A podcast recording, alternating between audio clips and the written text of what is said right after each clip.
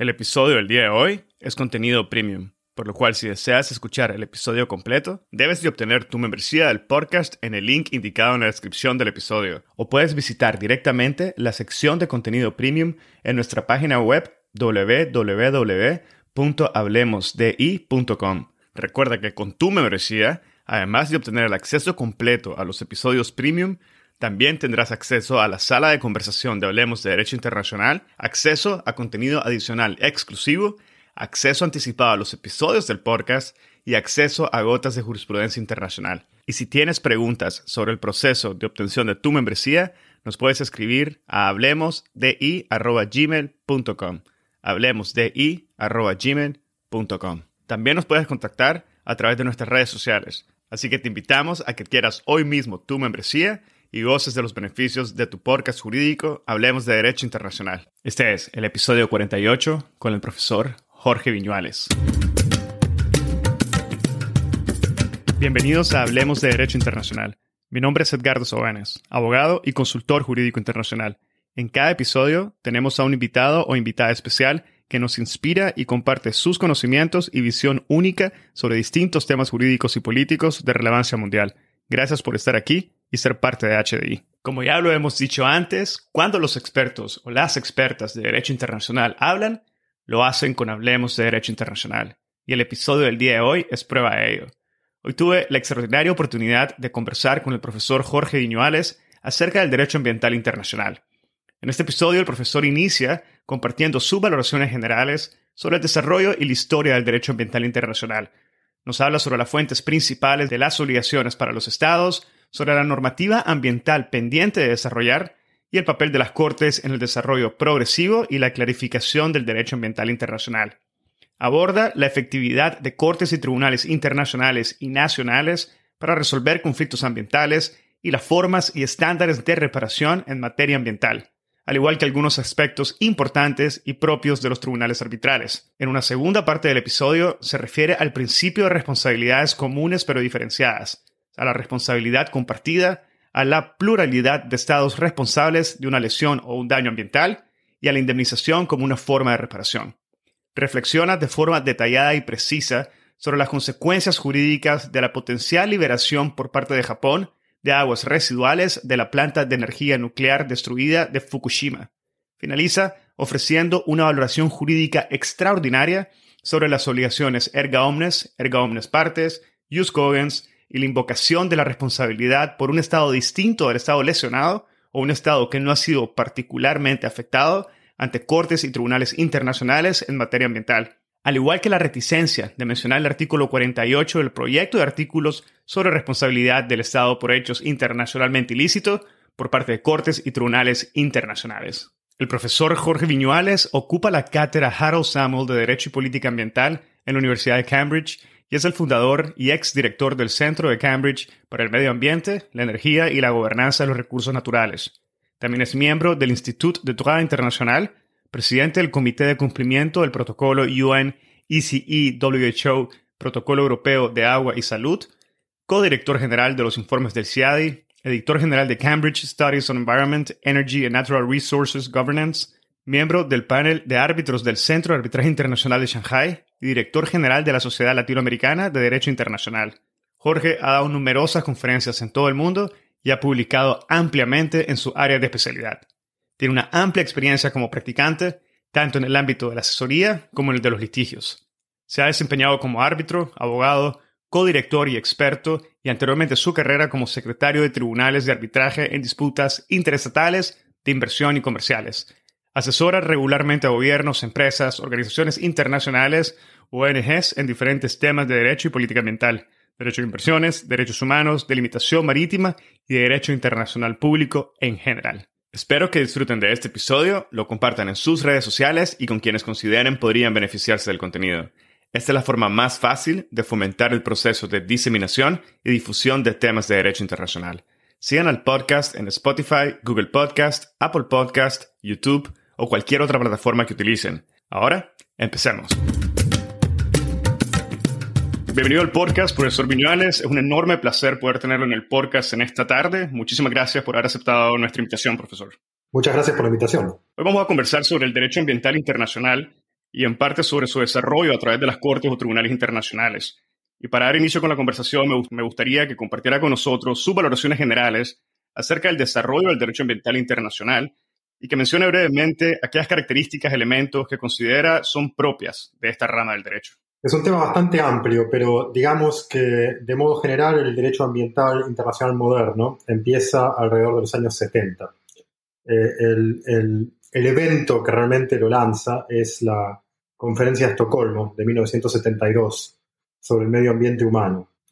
Y esa conferencia que va a ser conmemorada el año que viene, en el, 2022, eh, en, una, en, otra conferencia de Estocolmo, de algún modo eh, introduce eh, dos elementos. El primer elemento es el derecho internacional del medio ambiente como una rama de la cooperación internacional y de hecho como un ámbito de competencia de la ONU.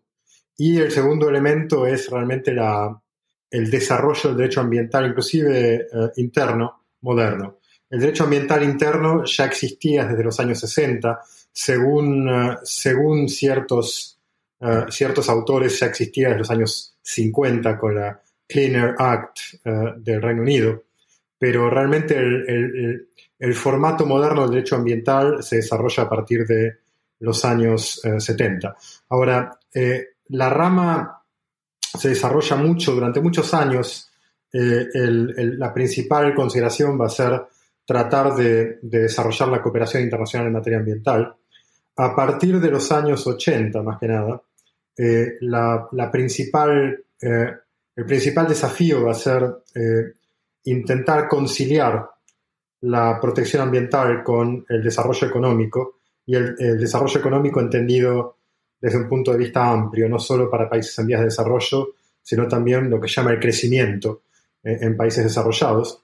Eso va a llevar a la, a la formulación o de algún modo a la aceptación del concepto de desarrollo sostenible o sustentable, según hay diferentes acepciones en español, Luego, eh, en los años 90, eh, realmente lo que sucede es, es un desarrollo importante en materia normativa. Muchos tratados ah, son adoptados, muchos tratados multilaterales muy importantes, como la Convención sobre la Diversidad Biológica y la Convención Marco sobre Cambio Climático, porque es un periodo eh, del, del, posguerra fría, en el cual la cooperación internacional se vuelve más, más fácil o menos difícil de algún modo. Y, actualmente es el, alrededor del 97 o del 2000 el foco principal. Tenemos el derecho, tenemos el derecho, casi todo el derecho que necesitamos lo tenemos. Eh, y lo que, casi todo, voy a, voy a volver sobre este punto, pero lo que realmente hace falta es aplicarlo. Esa es la situación actual. Y Jorge, de su experiencia, en base a lo que menciona, ¿cuál considera que es la fuente principal de las obligaciones vinculantes en materia de derecho ambiental internacional para los estados? Los tratados internacionales. Hay eh, numerosos tratados internacionales, realmente hay centenas de tratados internacionales. Eh, los tratados tienen diferentes formatos. Eh, los tratados más importantes son los tratados llamados multilaterales y los multilaterales amplios, es decir, un tratado es multilateral técnicamente cuando hay más de dos estados, pero los multilaterales amplios tienen una participación cuasi universal. ejemplos son la Convención Climática, la Convención sobre Diversidad Biológica, eh, también el protocolo de Montreal, que es muy importante, eh, el convenio sobre eh, el CONVEMAR, el convenio sobre derecho del mar, y otros tratados internacionales, como por ejemplo, bueno, hay, hay, diferentes ramas, pero las grandes ramas del derecho ambiental y de los tratados internacionales en materia ambiental son todo lo que concierne la hidrosfera, es decir, el medio ambiente marítimo y el agua dulce, después la atmósfera, que esencialmente es la contaminación del, aire eh, la capa de ozono y el cambio climático, la biosfera, que es todo lo que concierne a especies, a ciertos espacios y a la diversidad, y luego la, eh, la reglamentación de, eh, de, productos y de actividades a riesgo o tóxicos. Y también hay muchos tratados en ese ámbito, en particular la, el convenio de Basilea, el convenio de Estocolmo y el convenio de Rotterdam. Volviendo un poco a la primera respuesta, mencionaba que tenemos casi todo el derecho que necesitamos. Lo que lleva a la pregunta entonces, ¿cuál es el derecho que no tenemos? Varias cosas. Eh, no tenemos un tratado internacional sobre plástico, sobre contaminación en materia de plásticos. Eh, hay ciertos tratados que, cubren aspectos limitados de la contaminación en materia de plásticos, eso es muy importante. Eso no, existe. Y muy curiosamente no tenemos eh, lo más importante de todo, que es la Constitución.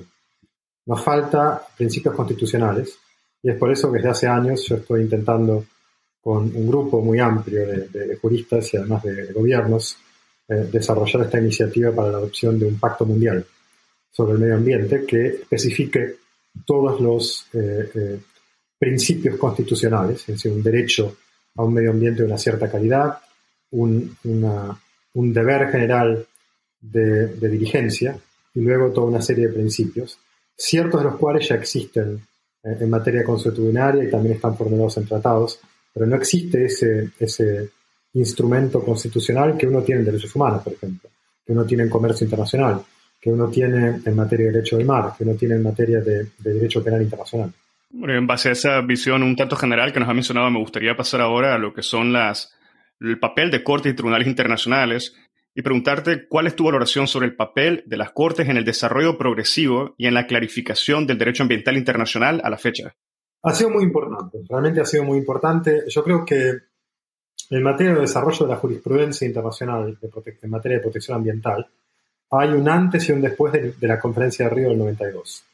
Eh, y es bastante, bastante claro como periodo bisagra o como, como realmente como punto de inflexión Ah, y se puede ver eh, muy claramente en el ámbito de, derechos humanos, pero de modo general, yo creo que el, el caso que, que, abre ese periodo muy importante de protección ambiental es eh, la opinión consultiva de la Corte Internacional de Justicia de 1996 en materia de legalidad de armas nucleares, en el cual hay un parágrafo, el parágrafo, el, párrafo 29, eh, que especifica que el principio de prevención, que figura en el, eh, en el principio 21 y en, la Declaración de Estocolmo y en el principio 2 de la Declaración de Río, es un principio consuetudinario. Esa es la, el principio de prevención es el principio más importante del derecho ambiental internacional. Eh, de, algún modo es, es, el contenido ambiental del desarrollo sostenible. Eh, a partir de esa matriz, a pesar de que haya habido otros casos en su momento eh, se habla mucho del caso Trail Smelter del 41, pero es un caso muy viejo en el cual la, noción de protección ambiental tiene otro, otro, otro sentido. Pero realmente a partir de los años 90 se desarrolla esa jurisprudencia ambiental y yo creo que actualmente la matriz consuetudinaria del, del derecho internacional ambiental está plasmada en el párrafo 104, en un, párrafo único, párrafo 104 de la decisión de la Corte Internacional de Justicia eh, en el caso Nicaragua-Costa Rica, o Costa Rica-Nicaragua es un caso con, demanda reconvencional, eh, y es en el parágrafo, el párrafo 104, están los cuatro principios reconocidos como consuetudinarios. Muy importante ese reconocimiento porque durante los años 90, cuando se empieza a, a intentar destilar todo el derecho consuetudinario y los principios ambientales, hay demasiada fluctuación, demasiada fluctuación, demasiada creatividad de, universitarios, como por ejemplo quien, quien les habla en este momento, demasiada creatividad, una creatividad excesiva que hace que en realidad eso en vez de clarificar, oscurezca lo que realmente es derecho y lo que es un simple anhelo.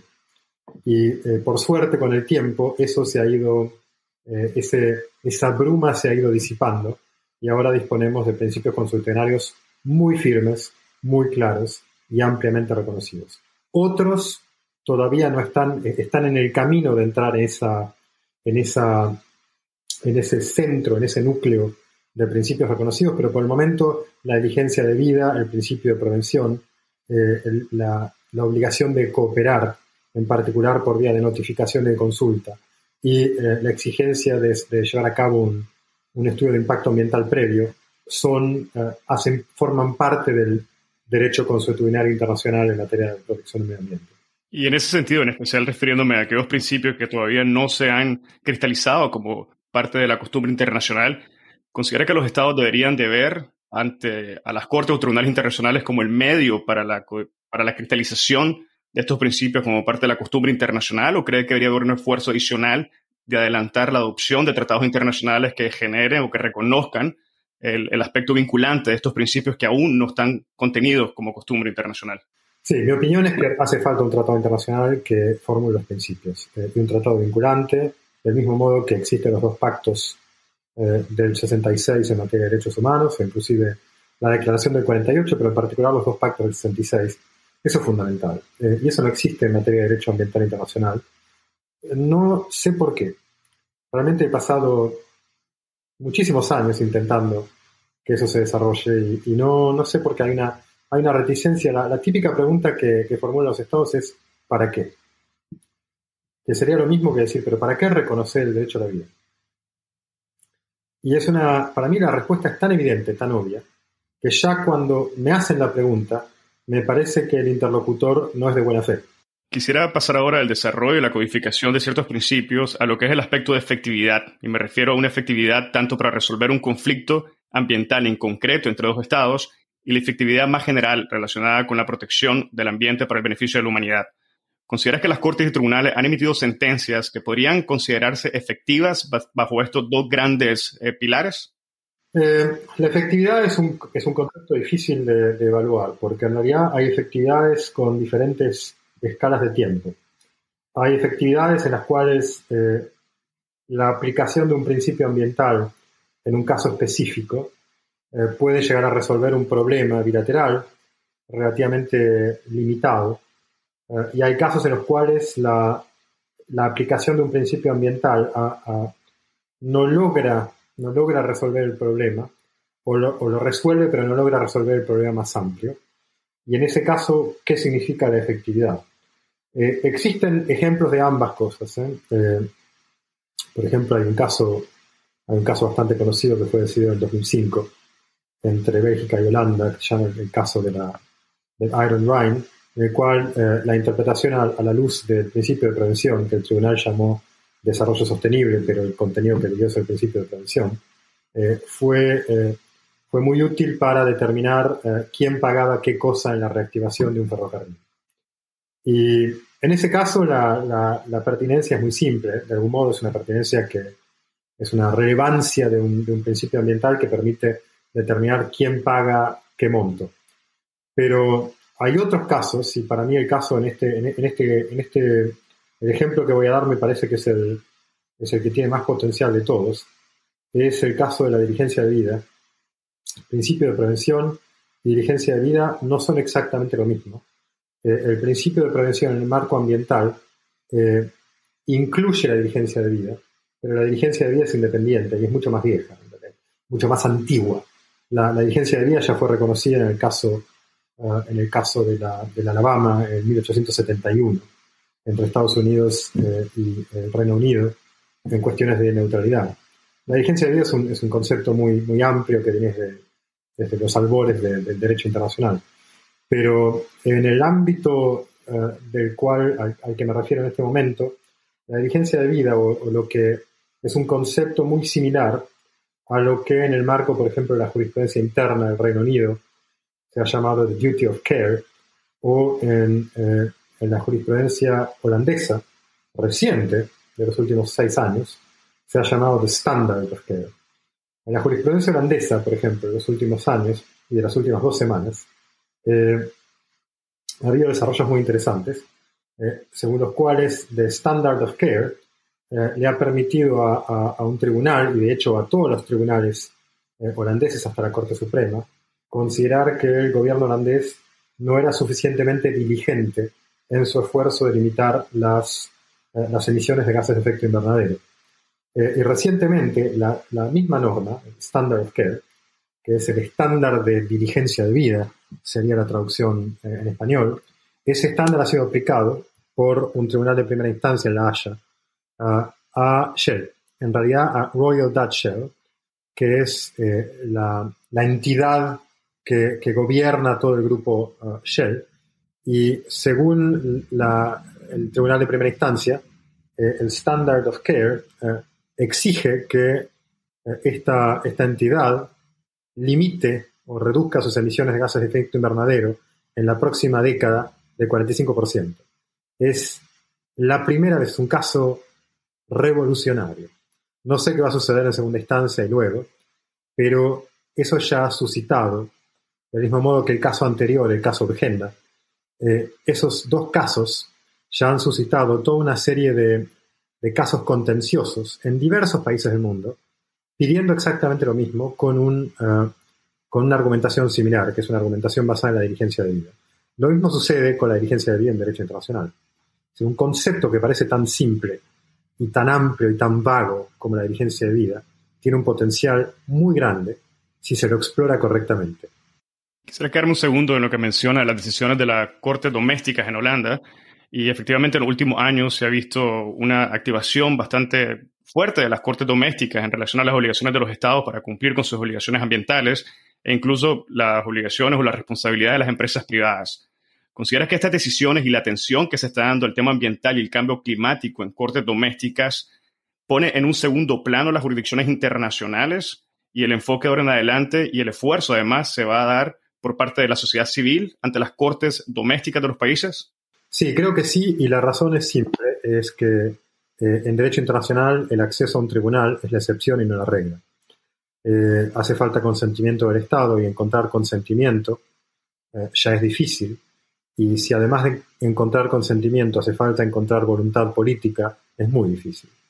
Es decir, que esos dos aspectos combinados hacen que realmente la, el contencioso en materia de cambio climático sea difícil a nivel internacional, no porque no haya normas y no, no haya mecanismos capaces de, pronunciar sentencias similares o laudos similares, sino porque hace falta esa, de algún modo, ese, esfuerzo inicial, que es encontrar la base de competencia y lograr como desarrollar esa voluntad política es difícil en derecho internacional porque las relaciones entre estados pueden llegar a crear una tensión diplomática.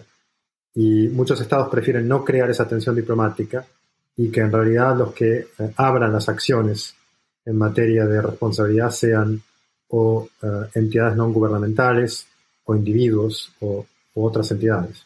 Y antes de dejar atrás las cortes y tribunales, quisiera escuchar su opinión sobre las formas de reparación y preguntarle si considera que existe alguna forma de reparación en especial que podría considerarse como la más apropiada o las más apropiadas cuando hablamos de casos ambientales. La mejor forma de reparación es la prevención, lamentablemente. Eh, cuando se trata de reparación, eh, eh, cuando realmente el daño ya ha sido ocasionado, en materia ambiental no hay ningún modo de reparar íntegramente. Lo que se ha desarrollado bastante es la, son los estándares de reparación, es decir, los estándares que intentan cuantificar, son utilizados para cuantificar la, reparación. Yo, de hecho, uh, trabajé en un caso en el cual eso fue eh, esclarecido eh, por la Corte Internacional de Justicia, en, la, cual es un caso que fue decidido, es el caso de Costa Rica-Nicaragua, que la parte de daños fue decidida en 2018 y en, ese, en, ese, eh, en esa sentencia la Corte acepta que las reglas generales de reparación en materia de responsabilidad internacional del Estado incluyen o pueden llegar a, pueden ser un receptáculo, pueden ser o, recubren eh, la reparación de servicios ecosistémicos, por ejemplo.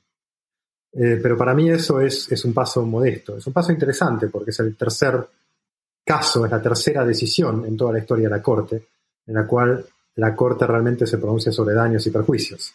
El primero fue el, caso del estrecho de Corfú, después eh, el caso Diallo, y este es el tercer caso. O sea que, que en el tercer caso la Corte ya esté pronunciándose sobre la materia ambiental es simbólicamente importante. Pero la gran dificultad es otra. La gran dificultad es que estamos en la década crítica.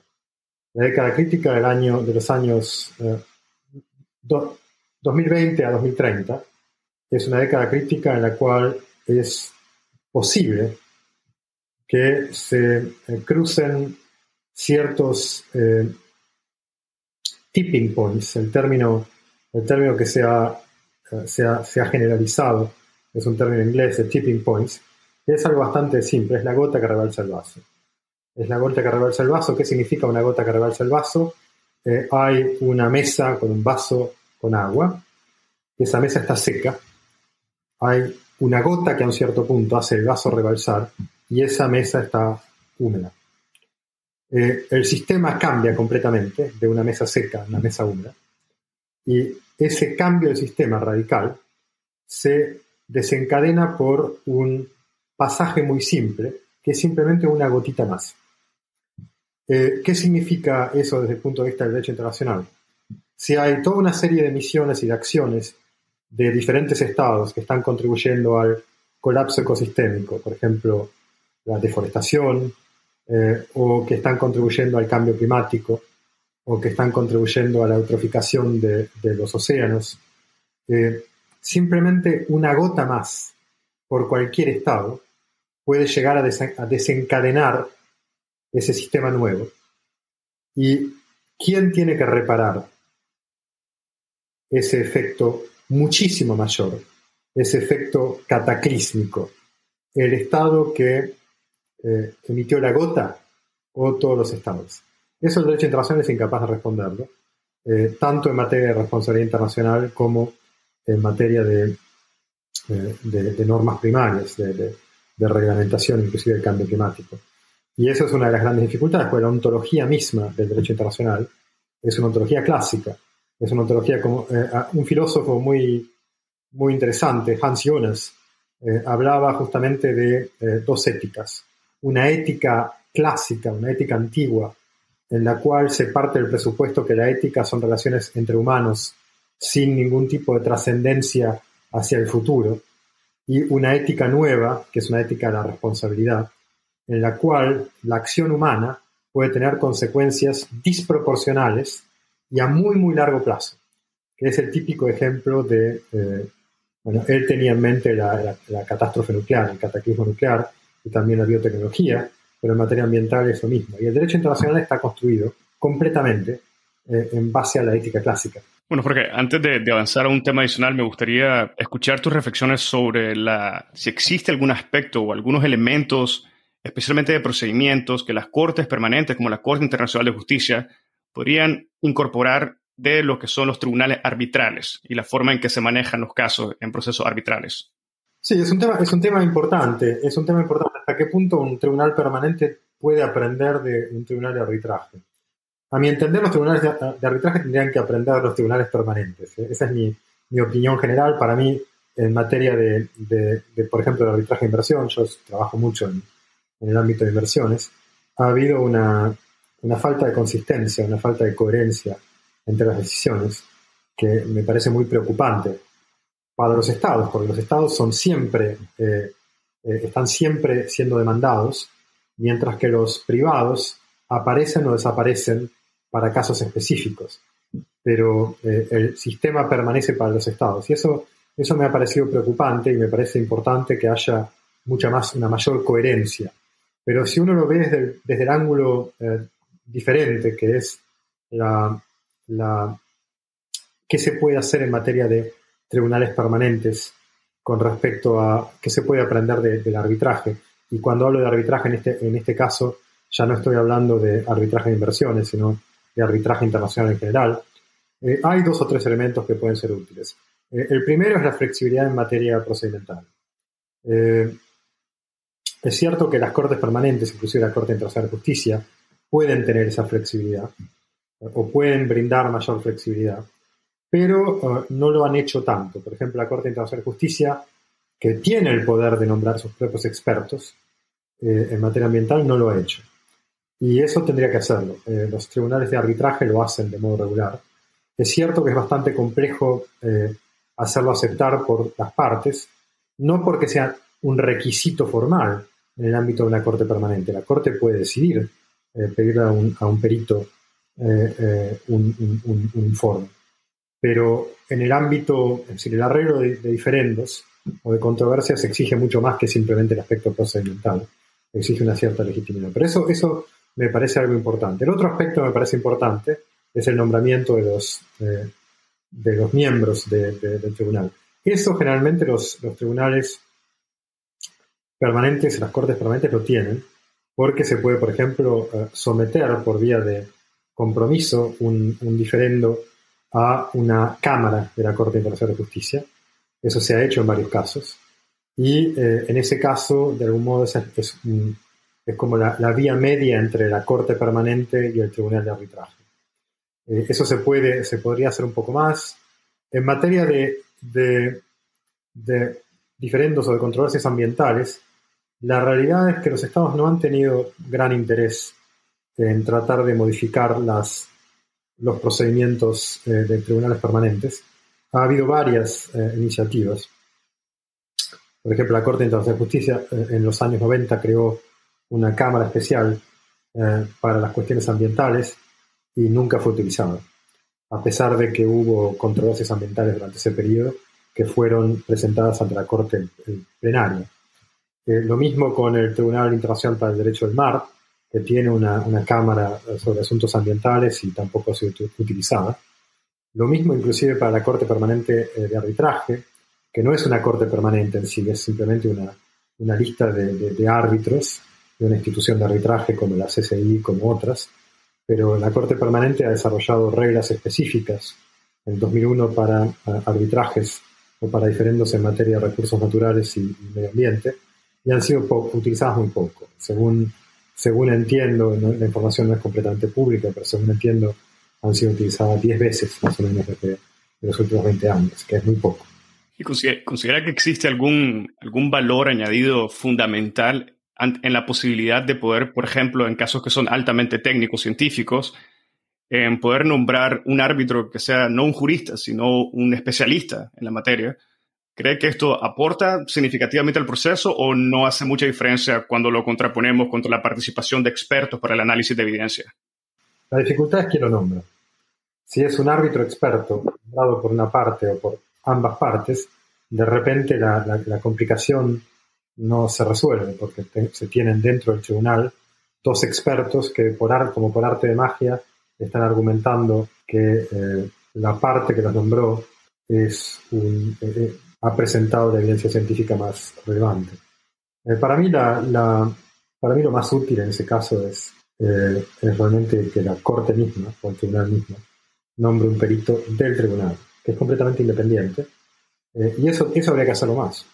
Yo, lo, es decir, yo he trabajado en varios casos de los cuales lo hicimos, y es cierto que tiene sus complejidades, pero es mucho más, eh, es, mucho mejor, es mucho más simple, porque, porque realmente el, tribunal, evidentemente el tribunal no sigue específicamente lo que dice el perito, porque el tribunal tiene que asumir la responsabilidad de decidir. El perito informa, informa a ciertos elementos científicos del proceso de decisión, de las deliberaciones, pero al menos uno puede tener la distancia del perito independiente para juzgar la la neutralidad, la objetividad de los informes de los peritos de parte. Me gustaría ahora enfocarme un poco en un aspecto eh, del cambio climático. Y se ha expresado recientemente que aunque el derecho ambiental internacional intenta relativizar las contribuciones al cambio climático y empoderar a los estados en desarrollo frente a sus contrapartes desarrolladas a través del principio de responsabilidades comunes pero diferenciadas, se ha dicho que este no brinda mayor existencia en la determinación de la responsabilidad de un estado en situaciones donde existe una responsabilidad compartida y esto dificulta que los estados particularmente afectados puedan buscar o obtener una indemnización eficaz u otro tipo de reparación.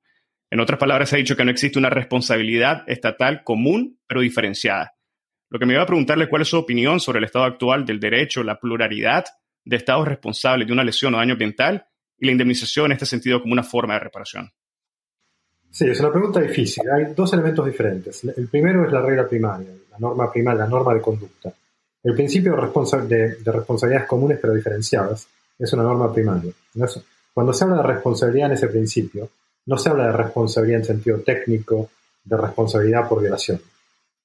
Se habla de a quién le corresponde actuar primero y a quién le corresponde actuar eh, de algún modo de modo subsidiario. La interpretación misma del principio eh, de responsabilidad común pero diferenciada es, una, es complejo porque eh, existe evidentemente la formulación del principio 7 de la Declaración de Río, que es bastante amplia. Existe también, existen formulaciones dentro de tratados, por ejemplo, el artículo 3 de la, Convención Climática, el artículo, 2, eh, el artículo 20, parágrafo 4 de la Convención sobre la Diversidad Biológica, y después, evidentemente, estructuras enteras de tratados el Acuerdo de París tiene una concepción del principio de responsabilidad comunes pero diferenciadas muy diferente al protocolo de Kioto, que también es muy diferente del protocolo de Montreal, que también es muy diferente del el convenio de Estocolmo sobre contaminantes orgánicos persistentes. Es decir, hay, hay gran, gran fluctuación en la comprensión de eso. Pero esa es la norma primaria. Esa es la norma primaria. Cuando se habla de responsabilidad, en términos de reglas secundarias, es decir, de responsabilidad como responsabilidad por violación, eh, la cuestión que se plantea es muy diferente. Si uno ve la parte 2 eh, de, los artículos sobre responsabilidad internacional del Estado, en particular, en, particular los, eh, los, artículos 46 y 47, sobre pluralidad de, estados, de estados responsables y pluralidad de estados afectados, no hay diferenciación entre estados. Para escuchar el episodio completo, debes de obtener tu membresía del podcast en el link indicado en la descripción del episodio. O puedes visitar directamente la sección de contenido premium en nuestra página web www.hablemosdi.com. Recuerda que con tu membresía, además de obtener el acceso completo a los episodios premium, también tendrás acceso a la sala de conversación de Hablemos de Derecho Internacional el primer espacio virtual único y consolidado para networking de la comunidad global de hispanoparlantes oyentes del podcast, acceso a contenido adicional exclusivo, acceso anticipado a los episodios del podcast y acceso a gotas de jurisprudencia internacional. Y si tienes preguntas sobre el proceso de obtención de tu membresía, nos puedes escribir a hablemosdi.gmail.com. Hablemosdi.gmail.com. También nos puedes contactar a través de nuestras redes sociales Así que te invitamos a que quieras hoy mismo tu membresía y goces de los beneficios de tu podcast jurídico Hablemos de Derecho Internacional. Si encontraste este episodio interesante, te invitamos a que lo compartas y nos sigas en Spotify, Apple Podcast, Google Podcast o cualquier otra plataforma que utilices para escuchar tu podcast Hablemos de Derecho Internacional, haciendo clic al botón de seguir o al botón de suscripción. Hasta la próxima.